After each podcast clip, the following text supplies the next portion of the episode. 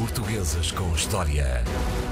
Com André Canhoto Costa. Bom dia, meu querido amigo André Canhoto Costa. Olá, bom dia. Bom, o um, Jair Bolsonaro foi um, subiu ao mais alto cargo da, das instituições no Brasil e tu decidiste trazer alguém que tivesse uma ligação muito próxima de Portugal e Brasil, não foi? Sim, o, o grande historiador uh, Jaime Cortesão, que viveu durante algum tempo uh, no Brasil e que escreveu bastante sobre a, eh, eh, a, história do Brasil, precisamente porque escreveu sobre uh, o Alexandre Guzmão, que foi um secretário do rei Dom João V e que teve uh, muita responsabilidade uh, na primeira metade do século XVIII na definição das fronteiras, precisamente do Brasil, na altura em que se discutia muito um, com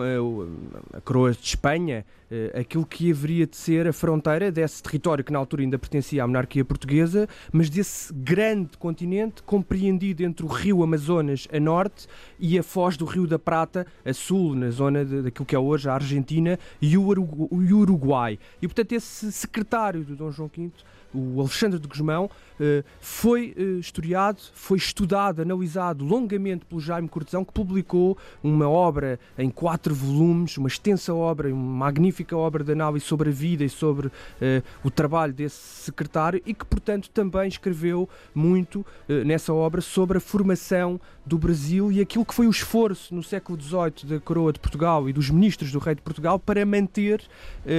unidos e não ceder, não partir aquele território nessas negociações. Pois, podia ter acontecido que o Brasil não fosse neste momento claro, o país que é, não é? Aliás, se nós olharmos para o, o, o resto do continente de, americano do sul da, da, América, vemos que, por exemplo, aquilo que eram os antigos territórios, também por razões geográficas, e essa é também a tese do Jaime Cortesão, uh, aquilo que eram os territórios da coroa espanhola foram partidos em diferentes, em diferentes países, em diferentes espaços políticos, e teve que haver um, um esforço muito grande da parte dos ministros e dos diplomatas do rei de Portugal para manter unido um, esse território brasileiro. É claro que a tese do Jaime Cortesão é de que havia já uma identidade geográfica forte, lá está, entre esse grande território um, compreendido entre esses dois rios, o Amazonas, eh, o Amazonas a norte e, e, a Foz do Rio da Prata uh, a sul. Mas a verdade é que, como um pouco como grande parte dos países, mas mais ainda ao Brasil, porque é um país gigantesco, a ideia de criação de uma identidade nacional é, foi obviamente objeto de, de muito trabalho. O Jaime Cortão também estudou e escreveu sobre isso, porque é difícil dizer que é um fenómeno absolutamente natural o facto daquele país tão diferente, até do ponto de vista climatérico e, e, da fauna, dos costumes. O sul do Brasil é muito diferente do norte do Brasil e, portanto, um pouco como em todos os países, mas ali às vezes de forma mais dramática, há uma grande diversidade eh, cultural e, portanto, a unidade política e linguística e, e aquilo que é hoje que nós consideramos que seja a unidade cultural do Brasil teve muito a ver com, esse, com, esse, com essa origem histórica mas cria, obviamente, porque está lá a diversidade e cria, obviamente, muitas dificuldades a qualquer uh, tentativa de governo que apareça no Brasil. O Jaime Cortesão. Uh, ele, para fazer esse estudo, teve que sair do país, não é? Teve sim, que ir para o Brasil, ele, não é? Ele conheceu de perto uh, o, o, Brasil, porque ele estudou, o Jaime Cortesão estudou uh, medicina em Coimbra, foi capitão médico na Primeira Guerra Mundial, ele depois esteve ligado ao, ao regime republicano, era um republicano convicto, e com a ditadura militar e com a ascensão de Salazar ao poder, ele acaba por se exilar uh, em Paris e depois, quando a Alemanha nazi invade Paris, em 1940, o Jaime Cortesão vai para o Brasil e vive muitos anos, praticamente 17 anos, fazendo obviamente algumas viagens, mas vive longamente no Brasil, conhecendo de perto uh, as diferentes cidades brasileiras, sobretudo São Paulo e o, e o Rio Sempre de Janeiro. Com português, não é? Ele é não tem a dupla nacionalidade. Claro, não,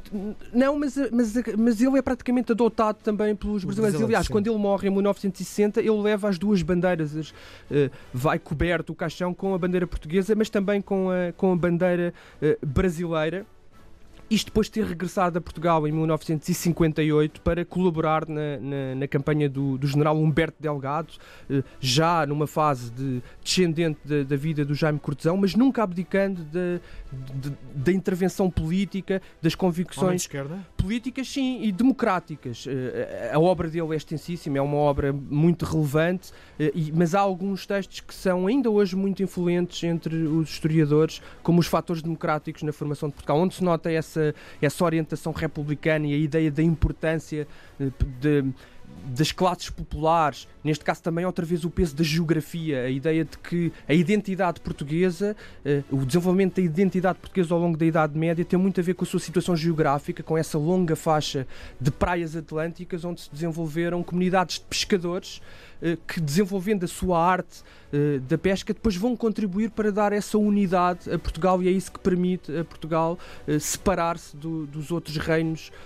espanhóis. Diz uma coisa se fosse vivo o Jaime Cortesão e tivesse possibilidade de votar nas eleições no Brasileiras, provavelmente não votaria Bolsonaro. Sim, garantidamente que, que não votaria Bolsonaro, porque independentemente da, da, enfim, daquilo que possa ser o contexto neste momento, ou as teorias que possam uh, tentar explicar porque é que neste momento uh, a maioria dos cidadãos brasileiros uh, escolheu Bolsonaro, a verdade é que o Jaime Cortesão é um daqueles historiadores e políticos que eh, baseia a sua convicção eh, ou a sua decisão política numa visão mais profunda daquilo que deve ser a organização política. Portanto, não cede inteiramente ao contexto ou à necessidade e acredita que a República, que a ideia da escolha coletiva e eleitoral, não só delegando o poder noutros, mas nunca abdicando totalmente desse poder de decidir é o melhor caminho e, portanto, seguramente que não, não votaria em líderes mais carismáticos e com um, traços uh, um pouco mais autoritários. Diz-me outra coisa, um, ehm, ele ficará na história por causa do trabalho que fez à volta do, do Brasil? Sim, ficará, fica, eu creio que ficará na história pelo trabalho que fez à volta do Brasil e também sobre os descobrimentos portugueses. Ele escreveu também extensamente sobre a origem e o desenvolvimento dos descobrimentos portugueses. Não acho que seja um dos historiadores, enfim, é sempre subjetivo, mas eh, na minha opinião, talvez não seja um daqueles historiadores com maior longevidade, como por exemplo um Fernão Lopes, e por uma, por uma razão simples que tem a ver com o estilo. O Jaime Cortesão era de uma escola uh, mais tradicional do ponto de vista uh, intelectual, digamos, digamos assim. Aliás, ele chegou a, a estudar grego.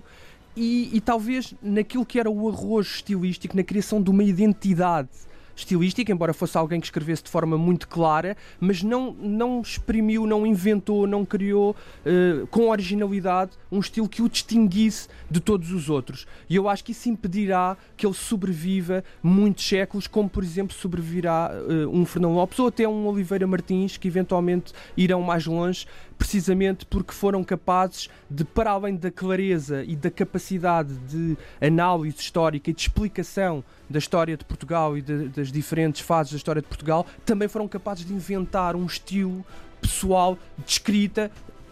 inconfundível na comparação com outros historiadores. E eu gostava de terminar só relembrando que isso também caracteriza um historiador que desapareceu eh, agora no final do ano, no dia 24 de dezembro, eh, dezembro o Joaquim Romero Magalhães, um, um, grande leitor também de Jaime Cortesão, um republicano, eh, um historiador que foi também deputado da Assembleia Constituinte em Portugal a seguir ao 25 de Abril, desempenhou diferentes cargos académicos e também se caracteriza, foi alguém que eu conheci bem e, que, e com quem pude